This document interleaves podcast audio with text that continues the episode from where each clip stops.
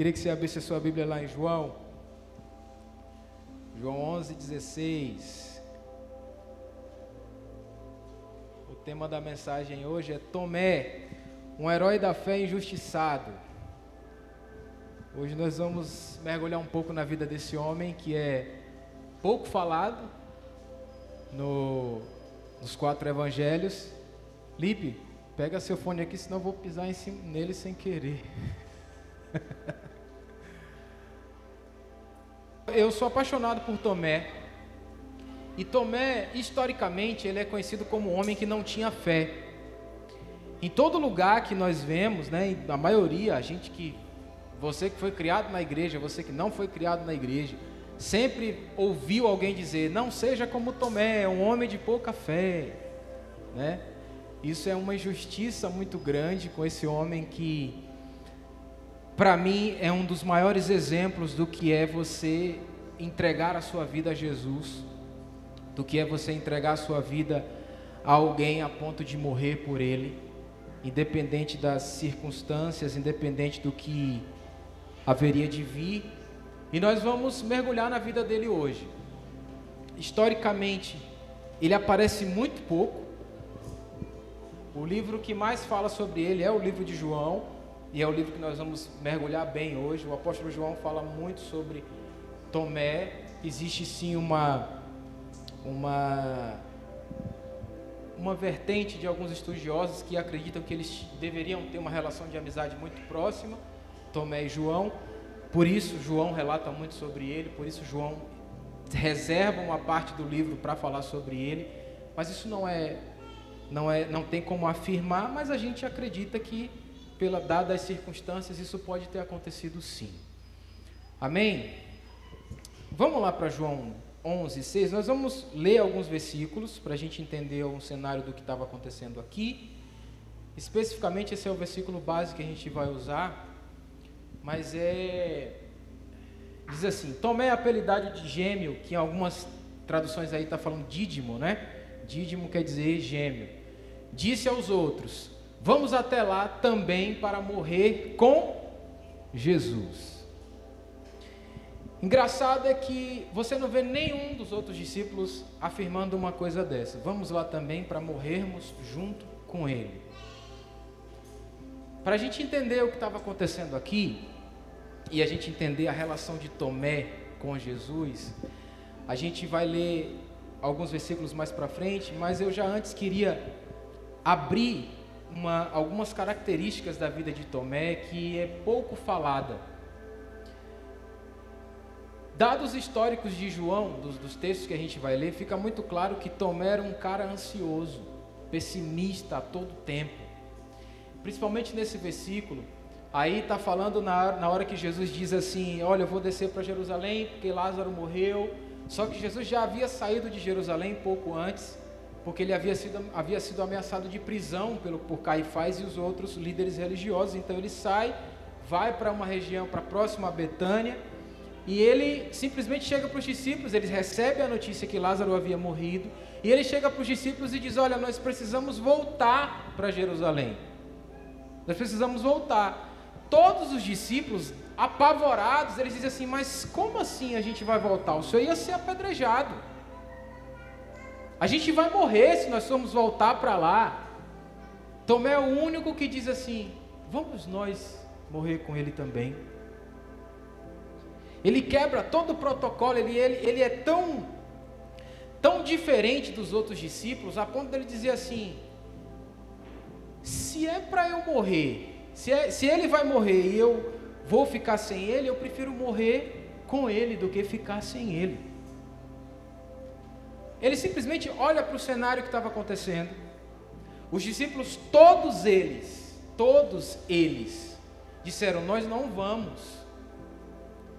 A gente não vai chegar lá e vai morrer, e a gente vai ser apedrejado, porque existe uma cúpula religiosa que entendeu e que já percebeu que esses milagres que Jesus está fazendo está prejudicando, porque as pessoas estão deixando de crer né, nos líderes religiosos da época e estão passando a crer em Jesus. Então, a liderança religiosa da época estava perdendo credibilidade. E aí Jesus fala assim: não, nós, Lázaro morreu. E como Jesus tinha uma relação muito próxima a Lázaro, a ponto de que em todas as ressurreições que Jesus fez, foi a única que Jesus chorou, foi a ressurreição de Lázaro. Jesus era amigo íntimo de Lázaro, Jesus andava muito na casa de, na casa de Lázaro, de Marta e de Maria. O cenário era esse. Tomé chega e diz assim: Vamos morrer junto com ele também. Se é para morrer, eu vou também morrer junto com ele. Como é que um homem desse pode ser sem fé? Como é que um homem desse pode ser dito sem fé? Não, Tomé sem fé, não pode. Não seja como Tomé, não, eu preciso ser como Tomé. A ponto de olhar para Jesus, olhar para ele e dizer assim: se for para morrer com o Senhor, eu vou. Paulo vem entender isso lá na frente, Tomé já tinha entendido esse amor, esse amor que diz assim: se é para viver sem o Senhor, eu prefiro morrer do que viver sem a tua presença. Um homem desse nunca pode ser dito como um homem de não fé, como um homem descrente. Porém, ele tinha sim seus lapsos de incredulidade. Ele tinha o seu pessimismo, porque ele era muito, ele não era aquela pessoa realista, porque o realista é aquele que observa a realidade, né? O otimista é aquele que está o tempo inteiro, né, acreditando que vai acontecer, ele gera, inclusive ele gera expectativas. E o pessimista é aquele que olha tudo com pessimismo. Ele, ele não era só o realista, ele era o pessimista mesmo. Porém, a gente, quando a gente se depara com esse tipo de gente, gente pessimista, a gente tem uma tendência a se afastar. Tem até um termo que criaram aí novo que chama pessoas tóxicas. Quem já ouviu isso? Essas palestras de coach aí, os caras inventam um negócio diferente. para vender livro, para vender palestra. Então, as pessoas tóxicas. Quem são as pessoas tóxicas? Por exemplo, Tomé era um cara assim. Ele viu os milagres e ele ficava ali na dele, olhando. Ele tinha uma relação com Jesus muito próxima. Ele tinha uma relação com Jesus a ponto de perguntar para ele se eu só não entendi o que o senhor falou. Fala de novo. Ele tinha essa relação com Jesus, quando Jesus, a gente vai ver mais para frente, quando Jesus está explicando que ele é o pão da vida, tal, tal, tal. Ele chega e pergunta assim, quando Jesus está falando que ele é o caminho, ele falou assim, mas nós não sabemos qual é o caminho. Que caminho? Todo mundo na reunião estava com dúvida, ele foi o único que chegou para Jesus para perguntar isso. Jesus disse: Eu sou o caminho, a verdade e a vida. Esse versículo só existe por causa da pergunta de Tomé. Esse versículo de Jesus diz: Eu sou o caminho, que é um versículo famoso no marketing evangélico, todo mundo usa, bota no carro, né? Só nasceu por causa de Tomé, por causa de uma pergunta dele. Então, assim, a gente tem aquela impressão de que pessoas assim, pessimistas, questionadoras, pessoas que têm dificuldade às vezes em crer naquilo que é, é, é, é no, imposs, no impossível, são pessoas que falam, fulano é uma pessoa sem fé. Não dá para andar com fulano porque fulano pergunta demais. Fulano, fulano parece que ele, tá, ele é do contra o tempo todo. E o mais engraçado é que Jesus chama um cara desse para fazer parte do grupo mais íntimo dele. Eu não sei se foi Obama que falou, eu não lembro, não sei quem é o autor da frase, mas fala que é, eu não lembro uma frase, mas fala sobre a, a, questão de você tirar os bajuladores de perto de você e deixar as pessoas que te questionam. Eu não lembro se a frase é assim, mas eu prometo que eu vou procurar para colocar na descrição do, do IGTV lá da mensagem. Mas ele fala que tipo assim, é, o ideal é que você tenha perto de você pessoas que vão te questionar. Não é aquela pessoa que vai ficar concordando com você o tempo inteiro, porque quem questiona é porque quer fazer certo. Quem pergunta é porque quer fazer certo. Quem tem dúvida é porque de fato se preocupou em procurar saber. E a dúvida apareceu, e se a dúvida apareceu é porque ele se importou em procurar saber como faz. Então Tomé era um cara assim. E aí a gente fica naquela, poxa, fulano de tal, fulano parece que não crê, fulano parece que quando ora, acorda de manhã, um dia ele está bem, com toda a fé do mundo, no outro dia ele já está pensando se Deus existe ou não existe. E a gente tem uma tendência em julgar essas pessoas. a gente tem uma tendência em dizer assim: Fulano, a sua fé é fraca. Você não consegue é, ter uma estabilidade espiritual, você não consegue ter uma, uma, uma fé estável. E a gente tem um discípulo de Jesus que era assim e que tinha coragem de expor o seu sentimento, de expor a sua fragilidade, de expor a sua não crença, de expor a sua dúvida. Ele não guardava para ele, como todos os outros faziam. Todos os outros faziam, mas ele não. Quando, lá em João 20, quando, quando os discípulos estavam reunidos, aí Pedro chega para ele e diz assim: Olha, nós vimos o Mestre. Nós vimos o Mestre. Ele fala assim: Como assim vocês, viram o mestre?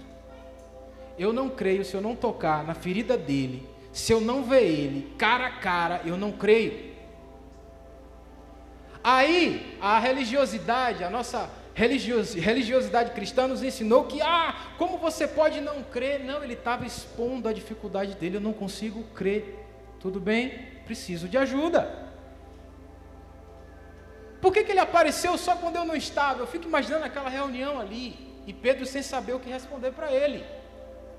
Como às vezes nós não, não sabemos lidar com pessoas que têm suas dificuldades em crer, que têm suas dificuldades em acreditar que Deus é bom, porque ela olha ao redor dela, ela vê um monte de coisa errada, um monte de coisa se quebrando, um monte, um avalanche de problemas, ela fala assim: como Deus é bom. E aí, se essa pessoa às vezes vai se abrir com alguém, alguém vai dizer, não é porque você não tem fé. Você é uma pessoa que você não consegue crer. Como você não consegue crer? Às vezes tem pessoas que não conseguem crer. Tomé era um cara desse. Amém? Eu consigo ver um pouco de Tomé em mim, muitas coisas. Muitas coisas. Esses dias eu estava orando e falando para Deus sobre uma, uma questão que eu comentei com ele há um ano atrás, e o que eu recebi, estava até comentando com a pastora isso, e o que eu recebi dele foi silêncio. E eu, depois de um ano, falei assim: aí, o senhor vai me responder ou não vai? Eu preciso de um retorno. O senhor entende o que é feedback? Feedback a gente manda uma coisa para alguém e alguém precisa retornar. E a minha oração com Deus é assim. E aí, Silêncio de novo. Eu falei, pronto, agora eu vou ficar mais um ano esperando o retorno. E eu entendi que quando Deus não fala nada, é para você esperar. Quando você precisa tomar uma atitude, você ora e a, a sinalização não vem, não faça nada. Fique quieto, espere. Porque o maior problema é quando a gente ora a sinalização não vem e a gente quer tomar a nossa atitude. Então espera. E aí eu falei com Deus, eu falei, como assim? O Senhor diz, a tua palavra diz que tudo que pedíssemos crendo nós receberíamos. Não foi isso que o Senhor falou? A tua palavra diz isso. Só que a palavra não fala quando. Não existe data. Ele não diz assim: tudo que vocês pedirem vocês vão receber agora. Então não existe tempo de resposta de oração. Não existe prazo de resposta de oração. A gente é que coloca: não, eu vou orar aqui 21 dias e o Senhor vai me responder. Deus às vezes é tão misericordioso, fala assim: eu vou responder para não deixar morrer espiritualmente. Mas Deus não está preso ao nosso cronos, ao nosso tempo. E essa semana, esses 15 dias atrás, eu estava assim. Eu falei, Deus, e aí? Eu preciso de um retorno disso. Eu preciso que o Senhor me dê um ok, se é ou se não é. Silêncio. Assim como a gente está aqui agora, silêncio total. Eu falei, Amém. Vou ficar quieto, não vou ficar mais perturbando com essas coisas. Na hora certa, na hora que eu estiver preparado para ouvir a tua resposta, aí o Senhor vai me responder. Se eu fiquei um ano esperando um retorno e não tive, é porque eu não estou preparado para ouvir o teu retorno. E às vezes nós temos que precisar ser maduros para entender isso. Existem coisas que Deus não vai responder, que Deus vai esperar para ver a nossa reação em relação a essas coisas, aquela coisa. Deixa eu ver, deixa eu deixar você aqui quieto um tempo para ver se você vai se rebelar, para ver se você vai se chatear comigo, ou para ver se você vai pelo menos expor a sua sinceridade e dizer que você cansou-se de esperar. E não há problema nenhum em ser sincero com Deus e expor a sua dificuldade. Não há problema nenhum em dizer, Deus, eu estou sentindo dificuldade nessa área. O problema maior é que nós estamos, que nos foi ensinado sempre que tudo sempre vai dar certo, que nós somos super-heróis. Quem tem a palavra de Deus vai vencer o tempo inteiro. Não vai. O cara estava andando três anos e meio com Jesus. Três anos e meio andando, vendo Jesus curar a gente, vendo Jesus fazer paralítico andar, morto ressuscitar vendo milagres acontecendo o tempo inteiro. E ele tinha seus momentos de dúvida, ele tinha seus momentos de oscilação espiritual, ele tinha seus momentos, mesmo andando com Jesus e vendo tudo acontecer. Quem somos nós que nunca vimos milagre de Jesus nenhum ao vivo e a cores? Eu digo assim: a gente não andou com Jesus, a gente não comeu com Jesus, não estava com Jesus fisicamente, e a gente fica em crise com as nossas crises. Ah, eu não posso oscilar na minha fé. Quem disse isso? Pega o, Novo, o Velho Testamento inteiro, de Gênesis a, Malaquias, você vai ver todos os profetas de Deus, todos tiveram problemas com a sua crença. Ah, Elias foi um homem de Deus, sim, depressivo. Bastou uma mulher fazer uma intimidação com ele, ele correu para a caverna, ele tinha problemas. Nós estamos falando de Elias. Né? É só pegar os salmos. Se você ler os salmos, você vai ver que são cartas de pessoas que foram extremamente deprimidas. É só você ler. Salmo 51 é Davi dissecando a sua alma. Enquanto eu me calei, meus ossos se secaram. Enquanto eu não botei para fora, enquanto eu não disse quem de fato eu era, os meus ossos se secaram. O problema é que nós ficamos com aquele discurso triunfalista que nós precisamos vencer o tempo inteiro, que tudo vai dar certo toda hora, todo dia, e a gente acaba se frustrando quando a realidade, quando o chão da vida nos mostra que não é assim. E o exemplo claro é esse de Tomé. Porque Tomé andou com Jesus, Tomé oscilou na fé dele, a gente vai ver isso aqui. Mas tem uma coisa maravilhosa que aconteceu no final. Jesus voltou só para conversar com Tomé coisa que não aconteceu com nenhum dos outros discípulos. Amém? Vamos mergulhar? O que, que a gente aprende hoje com Tomé? Vamos lá para João 10, 39 e 40, para a gente entender o que estava acontecendo naquele cenário ali. João 10. Vai anotando aí para você participar da célula terça-feira. João 10, 39 a 40. Lembra que eu falei que Jesus precisava voltar para Jerusalém? Então, a essa altura, tentaram novamente prendê-lo, mas Jesus escapou das mãos deles. E ele voltou de novo para o lado leste do Rio Jordão. Foi para o lugar onde João Batista havia batizado e ficou por lá. Então a gente percebe aqui que já existia um plano para matar Jesus, um plano para prender Jesus. Jesus está lá junto com, reunido com os discípulos e simplesmente começa a surgir os rumores de que os sumos sacerdotes queriam prendê-lo. Jesus vai e diz assim: não, vamos voltar, vamos lá, vamos sair daqui, melhor dizendo, vamos sair de onde estamos hoje e vamos nos refugiar onde João Batista estava pregando que consequentemente era o lugar próximo ali onde Jesus havia sido batizado. Jesus pega os discípulos e vai, sai daquele lugar por conta dessa perseguição. Vamos lá para João 11, João 11, do 3 ao 8. Vamos pular aí para João 11.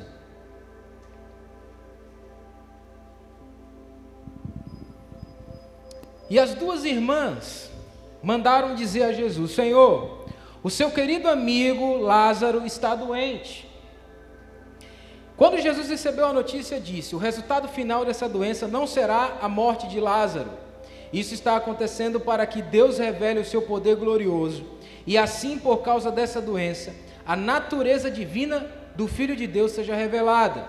Jesus amava muito Marta e a sua irmã, e também a Lázaro. Porém, quando soube que Lázaro estava doente, ainda ficou dois dias onde estava. Então disse aos seus discípulos: Vamos voltar para a Judeia. Mas eles disseram: Mestre, faz tão pouco tempo que o povo de lá queria matá-lo a pedradas e o Senhor quer voltar. Jesus está reunido lá, refugiado, com os discípulos, recebe a notícia de que Lázaro tinha morrido. E chega para os discípulos e diz assim: Olha, nós precisamos voltar. E ele ainda ficou dois dias, para vocês terem ideia do tamanho da perseguição que estava acontecendo naquele momento. Ele ainda ficou dois dias para tomar a decisão de voltar. Reúne todo mundo, reúne o grupo e fala assim: a gente precisa voltar. Não tem mais como ficarmos aqui. Lázaro morreu. E a Bíblia deixa clara essa relação íntima de Jesus com Lázaro, essa relação de amizade, essa relação, essa relação de irmandade. O amigo dele tinha morrido. Eu preciso ir ver o meu amigo, porque ele morreu. E aí no versículo 9 diz assim: é, versículo 8: Mas eles disseram, mestre, faz tão pouco tempo que o povo de lá queria matá-lo a pedradas e o Senhor quer voltar, ou seja, o Senhor é um suicida. O Senhor não sabe que o povo de lá queria matar o Senhor? O Senhor não percebe o perigo que está acontecendo aqui? O Senhor não, não tem ideia? Eles querem te matar, eles estão ali preparados, está tudo preparado. A, a, liderança religiosa, a cúpula religiosa do lugar está preparada para ir atrás do Senhor, para matar. Nós estamos falando de morte, nós estamos falando de apedrejamento. Isso quer dizer que eles não vão matar só o Senhor, mas a nós também. Olha o pavor e o medo que estava no coração desses homens. Vamos lá para o versículo 12.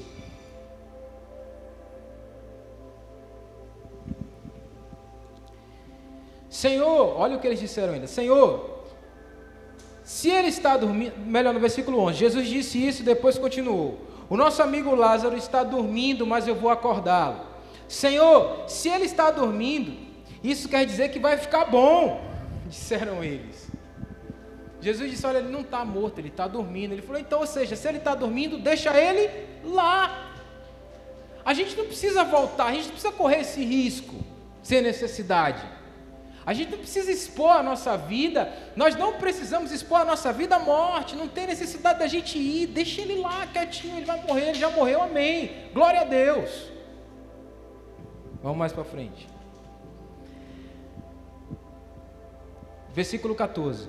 Então Jesus disse claramente: Lázaro morreu. Entendam, Lázaro morreu. Mas eu estou alegre por, por não ter estado lá com ele, pois assim vocês vão crer. Vamos até a casa dele. Jesus define ali. Ele morreu. Glória a Deus que eu não estava lá porque o sinal que vai acontecer vai fazer com que vocês creiam mais. Vamos à casa dele, vamos agora. Todo mundo desesperado com medo, aí Tomé sai com essa. Versículo 16. Então Tomé, chamado gêmeo, disse aos outros discípulos: Vamos nós a fim de morrer com o Mestre. Se é para a gente bancar a parada, se é para a gente dizer que está com ele, então vamos morrer com ele também. Vocês estão com medo por quê? Bora morrer junto.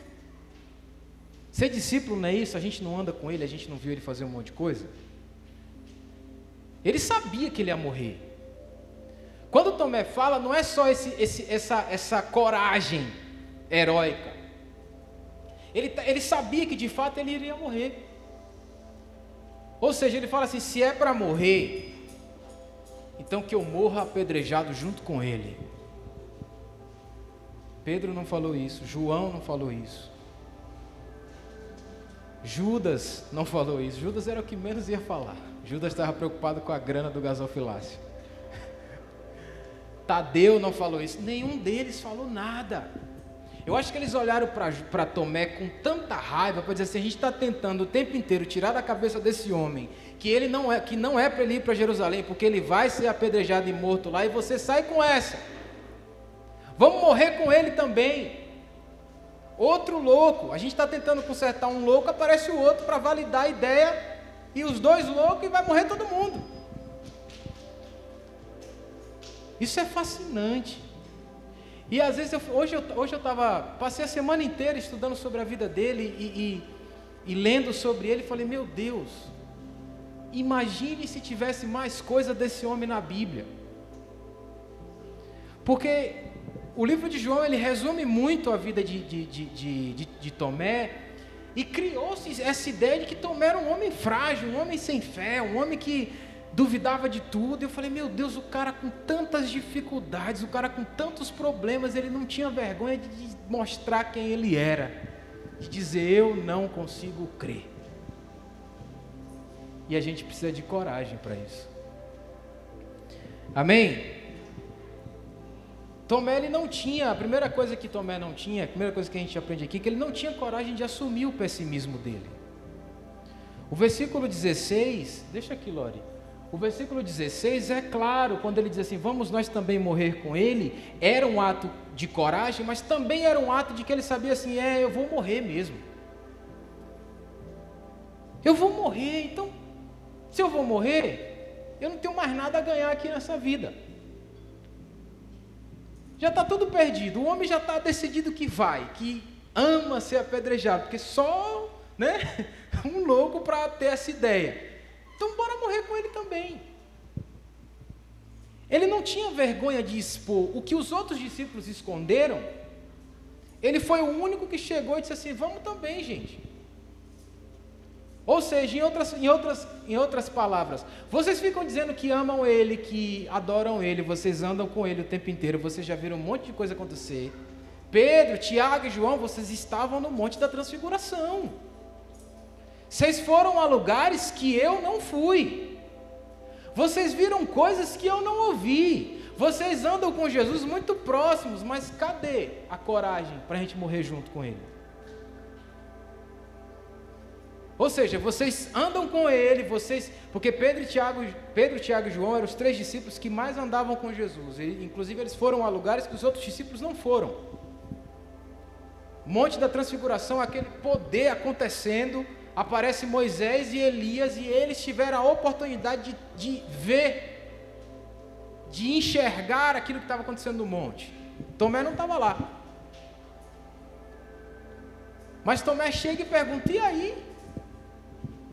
Eu sei que a gente vai morrer, eu sei que está tudo acabado, eu sei que para a gente é difícil, mas vamos morrer, gente. E eu imagino, isso é pensamento meu, tá? Vocês vão encontrar lá em Ud 1, capítulo 1, versículo 20. isso é um pensamento meu. Eu, particularmente, acredito que houve um problema sério entre Tomé e os discípulos ali naquela hora. E uma briga deve ter acontecido ali. Porque com certeza os discípulos estavam tentando, e a gente leu aqui, nesses versículos que a gente leu anteriormente, que os discípulos estavam desesperados, tentando tirar da ideia da cabeça de Jesus de que não era para voltar para visitar Lázaro. E Lázaro também era amigo deles, porque eles também comiam na casa de Lázaro. Então os discípulos o tempo inteiro tentando tirar da cabeça de Jesus que não era para voltar, e Tomé dizendo: Não, bora morrer também. Bora morrer, a gente já está perdido. Se é para a gente ficar doido, vamos ficar doido junto com ele, a gente morre junto com ele também. Com certeza teve briga ali, porque uma conversa dessa não sai assim tudo normal. Numa reunião de homens, não vai ser um negócio simples. Um vai querer gritar para dizer: Não, a gente não vai. Por mais que Jesus tivesse dado uma ordem, não, nós vamos. Mas por trás ali nos bastidores teve sim uma discussão séria. Teve sim, de fato, sabe, uma briga entre eles ali para dizer assim: você é louco. Você já não crê, você já não fica, já, já, a gente já viu tanto milagre, você já, já tem uma dificuldade em crer, aí vem dar ideia louca para Jesus. Vamos também morrer. Como assim? Né? Vamos para frente. Segunda coisa que a gente aprende com Tomé é que Tomé tinha a coragem de expor as suas dúvidas quando não entendia o que Jesus falava. João 14, versículo 5. Vamos para lá? João 14, verso 5.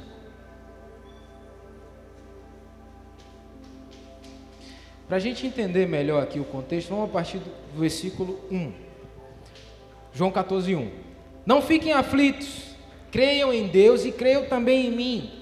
Na casa de meu pai há muitos quartos e eu vou preparar um lugar para vocês. Se não fosse assim, eu não, lhes, já, eu não já lhes teria dito.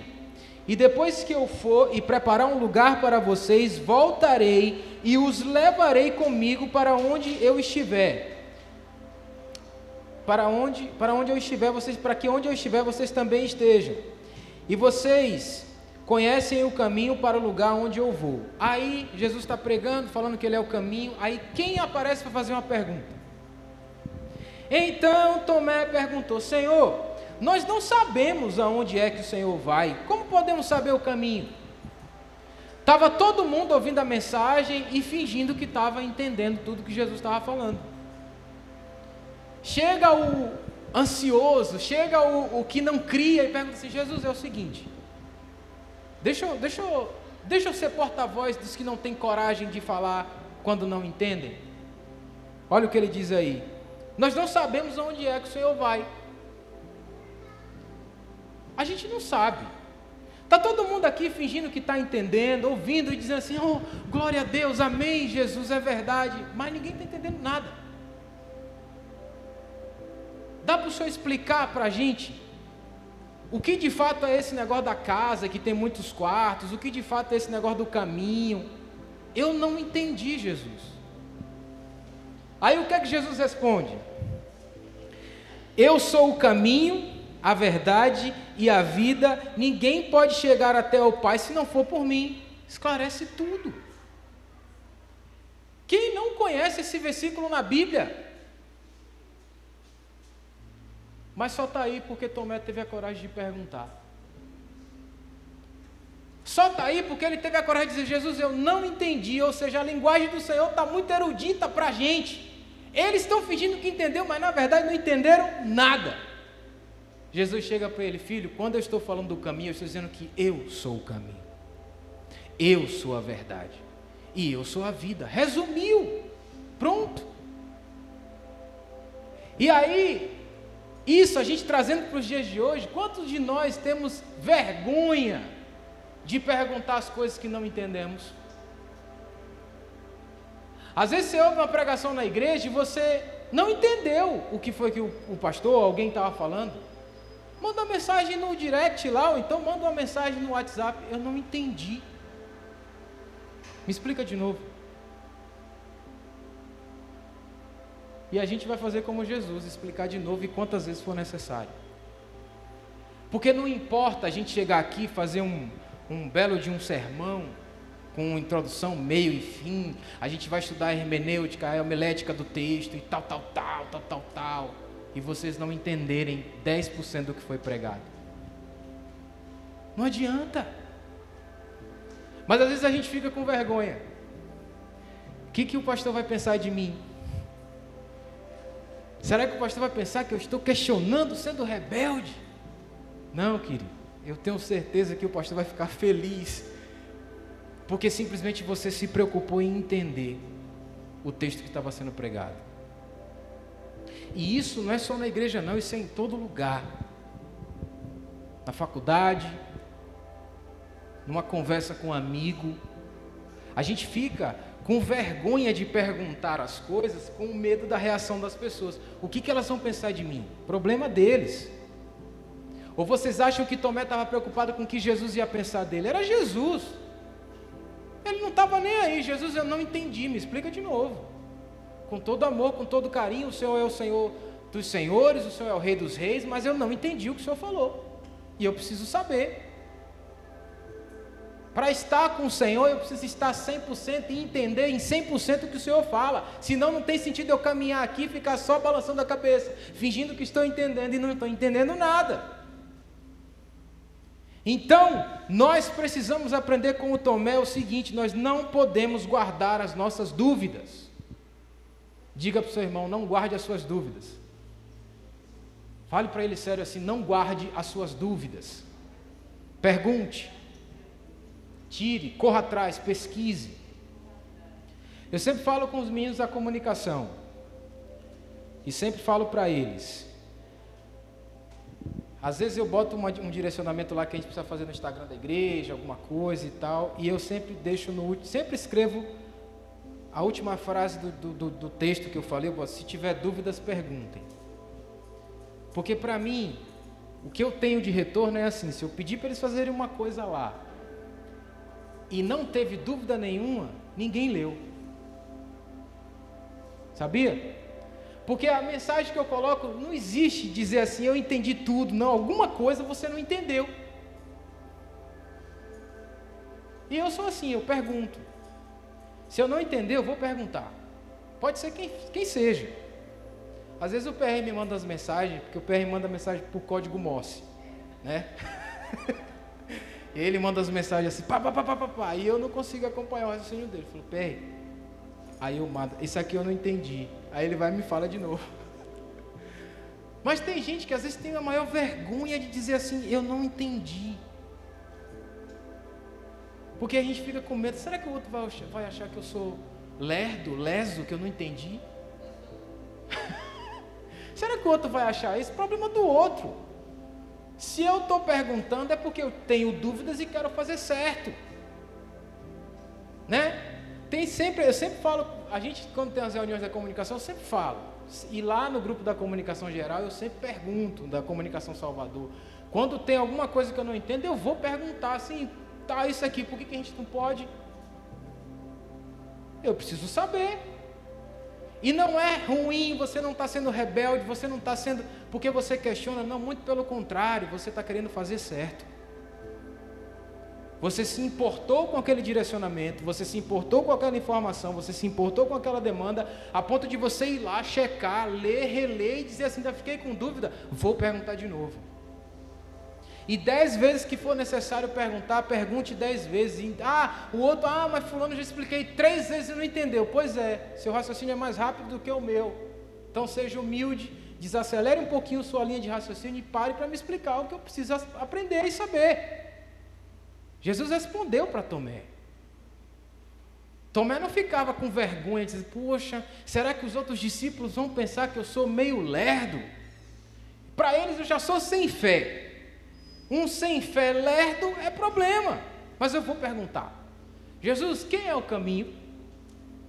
Que caminho é esse? É o que? O caminho de Emaús? É o caminho aqui da estrada de Damasco? Que caminho é esse? Jesus, fala, Jesus vai para ele e aí a impressão que a gente tem é que Jesus respondeu de forma agressiva e não. Eu imagino Jesus dizendo: Tomé, meu filho, eu sou o caminho.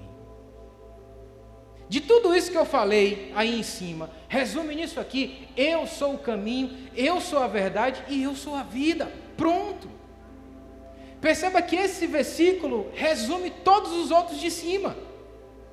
Ele ficou aqui, Jesus ficou aqui, ó, do, do versículo 1 até o versículo 4, explicando uma coisa que no versículo 5 ele faz um resumo total do que é e dá para Tomé. E para 99, para 100% dos cristãos, que todo mundo bota esse versículo em tudo que é lugar. Mas ninguém sabe que quem de fato puxou isso de Jesus foi Tomé. E outra coisa, Tomé, eu, vou ainda, eu ainda vou mais, ele poderia de fato ter entendido tudo que estava acontecendo, que Jesus falou do versículo 1 ao versículo 4, mas ele perguntou justamente porque ele sabia que tinha gente ali que não ia entender. Eu entendi, Jesus, mas tem gente que não entendeu. Quem é o caminho? Então, não tenha medo de guardar as suas dúvidas, não tenha medo de expor, melhor dizendo, as suas dúvidas. Pergunte, diga para o seu irmão: tem dúvida? Diga para ele assim: tem dúvida? Pergunte. Sempre. Quer ver um outro exemplo? Você às vezes mandou um bom dia no WhatsApp para o irmão da igreja e ele não te respondeu naquela hora. O que, que o ansioso faz? Não, ele gera um monte de situações. Não me respondeu por quê? Está com raiva de mim. Ah, mas ele respondeu no grupo, mas não me respondeu. Tem alguma coisa errada. O que, que você tem que fazer? Pergunta. Mano, por que, que você não me respondeu ainda? Às vezes é porque ele está trabalhando, não pode responder. Não, mano, eu estava trabalhando aqui. Beleza, depois eu te respondo. Acabou. A gente ia resolver um monte de problema que a gente tem na nossa vida se a gente fosse mais prático. A gente não ficar criando situações. Outro exemplo, a pessoa vem na igreja ali, olha, não lhe olha direito, não fala com você direito, e você fica pensando assim, acho que fulano não gosta de mim. Eu acho que fulano me olha desse jeito. Chega para ele, mano, você não gosta de mim? O que está acontecendo? Não é verdade? Quantos problemas a gente resolveria? Quantas dores de cabeça a gente ia deixar de dar para os nossos líderes?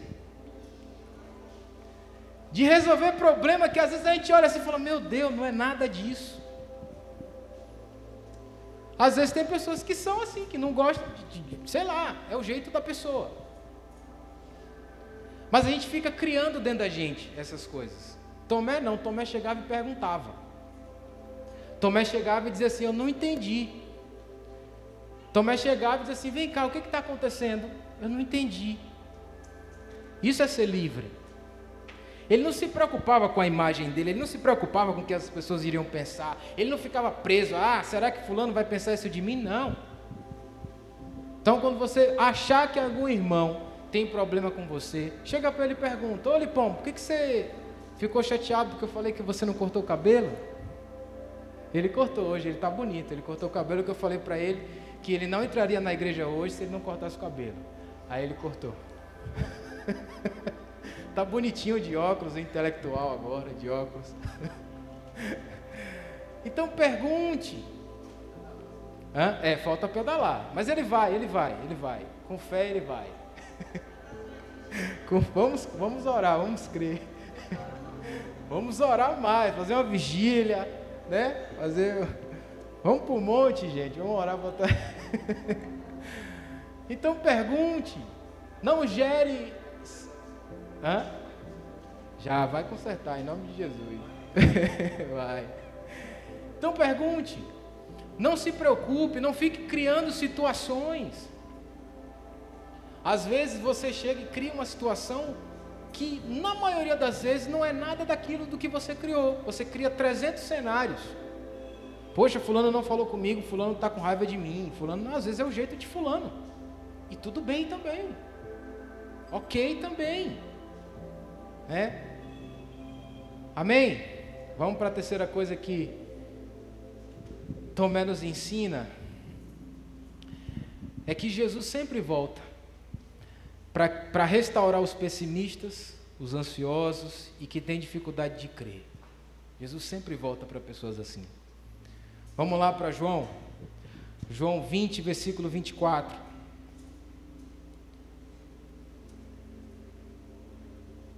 Todo mundo achou que Tomé estava perdido, hein? Falou, ia para esse cara aí, duvidoso, não criou, não creu em nada do que Jesus falou.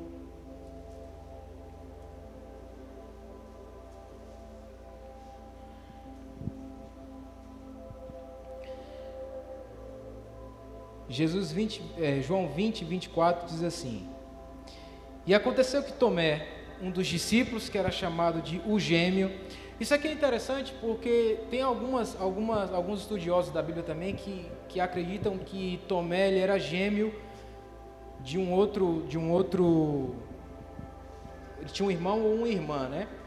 Mas não tem nada provado por conta desse nome, esse nome Dídimo. Quem está na Bíblia falando Dídimo aí? Tem alguém falando isso? Isso.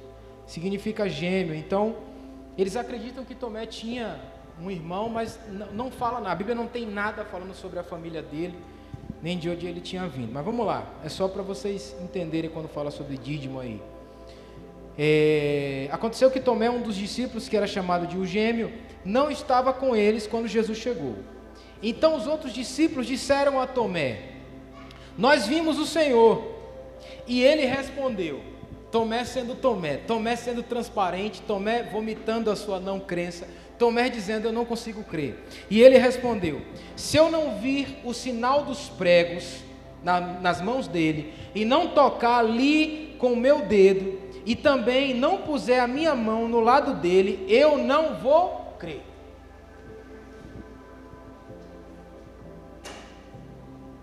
Vocês viram, vocês estão aí todos animados, empolgados. Vocês estão aí dizendo: olha, é, a gente viu Jesus, o Mestre esteve aqui. Tomé, o Mestre esteve aqui. Ah, é? Uhum. Eu não consigo crer. Se eu não tocar onde os pregos furaram as mãos dele, porque eu, eu sei que os pregos furaram mão, as mãos dele, porque eu vi. Se eu não tocar no lado dele, que foi furado com a lança, eu não vou crer. Imagina a cara de Pedro olhando para Tomé depois que Tomé falou isso. Está endemoniado. Jesus veio aqui, cara, você não está acreditando no que eu estou falando? Não. Pedro, o seu testemunho não basta para mim. Eu quero ver ele. Sabe? Essa história que você está me contando aí não me convence. Eu quero ver ele. Cadê ele? Cadê ele? Eu quero ele, sabe por quê? Eu não posso viver sem ele. E o engraçado é que no versículo aqui, no versículo 24, que fala, né, que ele não estava lá. Aconteceu que Tomé, um dos discípulos de Jesus, que era chamado gêmeo, não estava com eles quando Jesus chegou. Por que, que ele não estava lá? Vamos entender aqui o que estava acontecendo na cabeça de Tomé. Tomé andou com Jesus três anos e meio tinha esse jeito pessimista dele, tinha esse jeito perguntador, tinha esse jeito questionador, mas amava Jesus, era apaixonado por Jesus. Ele vê o mestre dele passando na via crucis, carregando uma cruz que não era para ele, todo ensanguentado. Imagina a cena de Jesus passando e Tomé olhando e dizendo: acabou. Eu vi várias vezes ele dizendo assim que iria estabelecer o reino dele, mas ele está morto. E a galera estava toda reunida. Quando eles começaram de fato, quando Jesus foi crucificado, todo mundo se reuniu e ficou com medo, escondido. Tomé ficou tão louco que ele começou a sair. Eu não quero reunião. Eu estou tão decepcionado que eu não quero ver gente, porque meu mestre morreu. Eu estou decepcionado com ele, porque ele disse que iria de fato estabelecer o reino dele e ele morreu, então eu não quero conta com essa galera, eu quero ficar só. Quantos já sentiram-se assim? Eu vou levantar as duas mãos para confessar o meu pecado. Tem dia que a gente não quer ver ninguém. Tem dia que a gente não quer vir para a igreja. Tem dia que a comunhão está tão maravilhosa e todo mundo, poxa, a comunhão está tão boa e a gente só está aqui pensando em ir para casa. Porque a gente não quer ver ninguém. Mas os discípulos ficaram lá, né? Todo mundo reunido, viram Jesus. E Tomé simplesmente saiu, falou assim: Eu não quero. Vou ficar andando aí pela cidade com o perigo de ser preso que todos estavam escondidos. Ele estava tão louco da vida, tão decepcionado, que ele saiu andando pela cidade sem se preocupar se iria ser preso ou não. Decepcionado, frustrado, triste, porque o rei, o mestre dele, o discipulador dele, a única pessoa que entendia ele tinha morrido. Porque do grupo que estava ali, só Jesus conseguia entender e extrair de Tomé o melhor. Porque os outros olhavam ele como aquele cara perguntador, chato, que ficava só atrapalhando na hora que Jesus estava pregando, que ficava só perguntando coisa na hora que Jesus estava pregando e ficava atrapalhando a mensagem, aquele chato do Tomé. Mas Jesus olhava para o coração dele e dizia assim: Não, esse aí tem um coração que muitos de vocês não têm. Esse aí tem um coração que, tipo assim, ele quer checar tudo, ele quer saber. E Jesus entendeu a não crença de Tomé. Porque às vezes a gente diz assim: olha, Tomé foi incrédulo. Não, Tomé queria saber se era de fato o mestre dele. Eu conheço o meu mestre. Eu não vou, Pedro, no que você está falando, eu quero ver ele. Eu quero saber, isso não é você ser incrédulo, isso é você ser tão apaixonado, tão, sabe, tão, tão discípulo do mestre que você, eu quero ver. Um relato seu, Pedro, não me convence porque eu quero ver ele face a face. Eu quero ver ele, eu quero tocar, deixa eu tocar.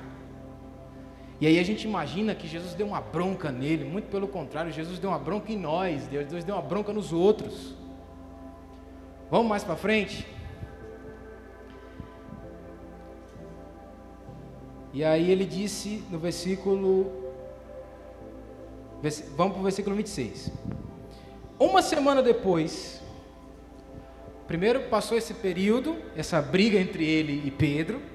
Uma semana depois, os discípulos de Jesus estavam outra vez reunidos, e nesse dia, Tomé também estava com eles.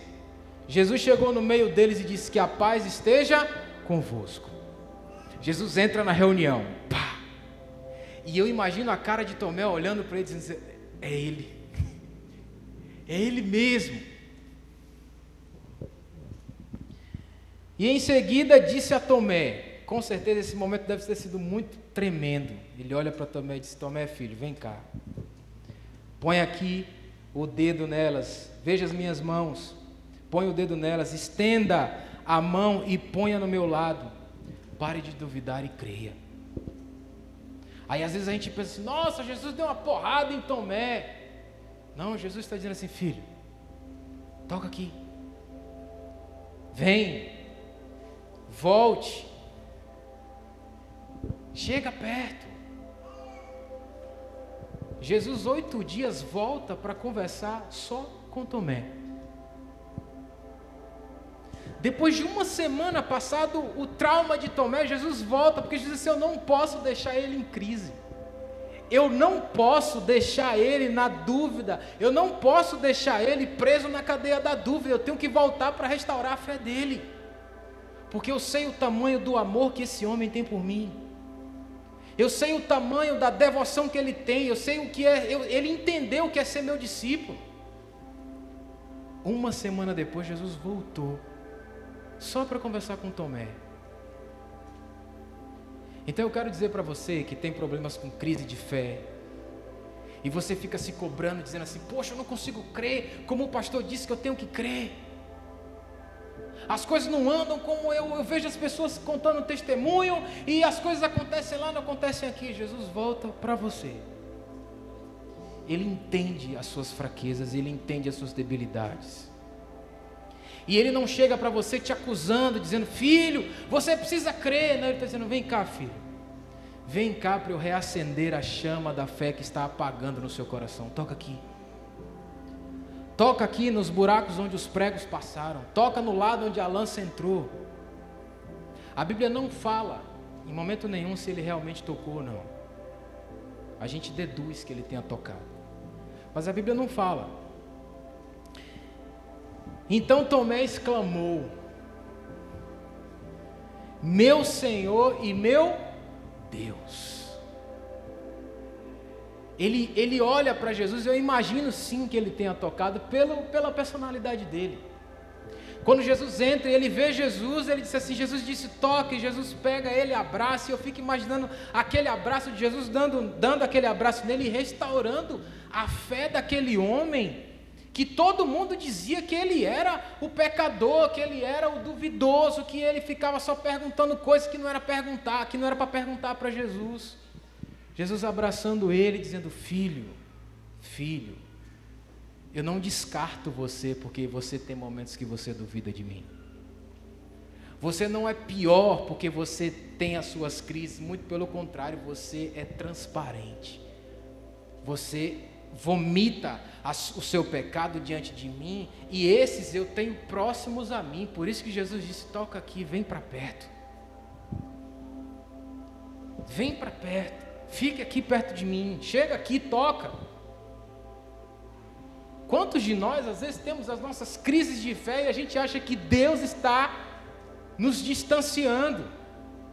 Não, Deus está fazendo distanciamento social comigo.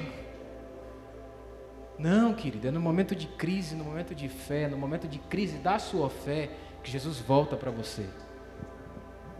E volta para te encontrar.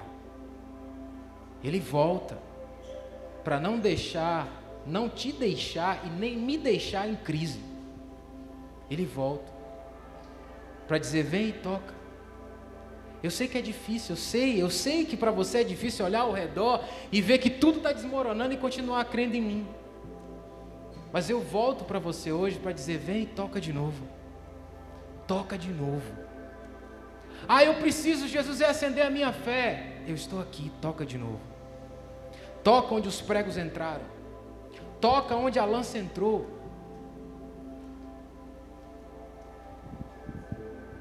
Versículo 29. Você creu porque me viu, disse-lhe Jesus. Felizes são os que não viram, mas assim creram. Jesus restaurou por completo a fé de Tomé.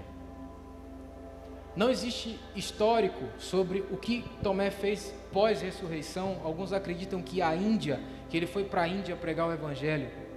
E eu acredito que sim. Tem vários relatos de alguns estudiosos que dizem que ele foi para o lado da Índia para pregar o Evangelho por lá. E eu não duvido, porque a cidade onde eles estavam era rota, era rota para é, onde eles iam comprar especiarias na Índia e com certeza né, ele poderia ter pego aquela rota e ido pregar o Evangelho. Você não vai ver ele lá, nenhum feito grande dele em Atos e outros, mas alguns estudiosos acreditam que ele tenha ido para a Índia pregar o Evangelho desse Jesus que tinha restaurado a fé dele. Então eu não sei se você se sente como Tomé, se você se identifica como ele, mas eu me identifico muito. Eu tenho as minhas crises de dificuldades, as minhas dores, as minhas orações não respondidas. Eu tenho todas as minhas dificuldades, mas eu entendo que Ele sempre volta para mim. No momento em que todos olham e dizem assim: Poxa, não fica perguntando essas coisas, não, porque essas coisas incomodam o mestre. Eu pergunto porque eu quero ser um discípulo que entende o que o mestre está falando e que pratica o que o mestre está falando. Então não importa se você é ansioso, você está pensando assim, poxa, mas a Bíblia diz que ansiedade é pecado. Poxa, será que Jesus não sabia disso quando ele voltou para Tomé? Ah, eu fico criando 300 cenários, eu fico pensando, eu sou pessimista demais, eu vejo a pessoa dizendo que vai dar tudo certo, mas eu duvido demais. Jesus sempre vai voltar para você. Uma grande característica que Tomé tinha era porque ele era transparente. E nós, às vezes, não somos transparentes nas nossas orações com Deus. A gente trata Deus como alguém que, como se ele não conhecesse o nosso interior. A gente peca e confessa os nossos pecados pela metade, a parte boa. Senhor, me perdoa porque eu sou mentiroso. Tá, mas você mentiu e prejudicou quem? Senhor, me perdoa por isso. A gente vai até certo ponto. A gente se esquece de que Deus ele vê além do, do que nós podemos ver em nós. Amém? Se você é como Tomé, se você se sente como Tomé, assim como eu me sinto várias vezes, eu quero te, deixar, te dizer uma coisa boa. Nunca perca a oportunidade de ser transparente diante de Deus.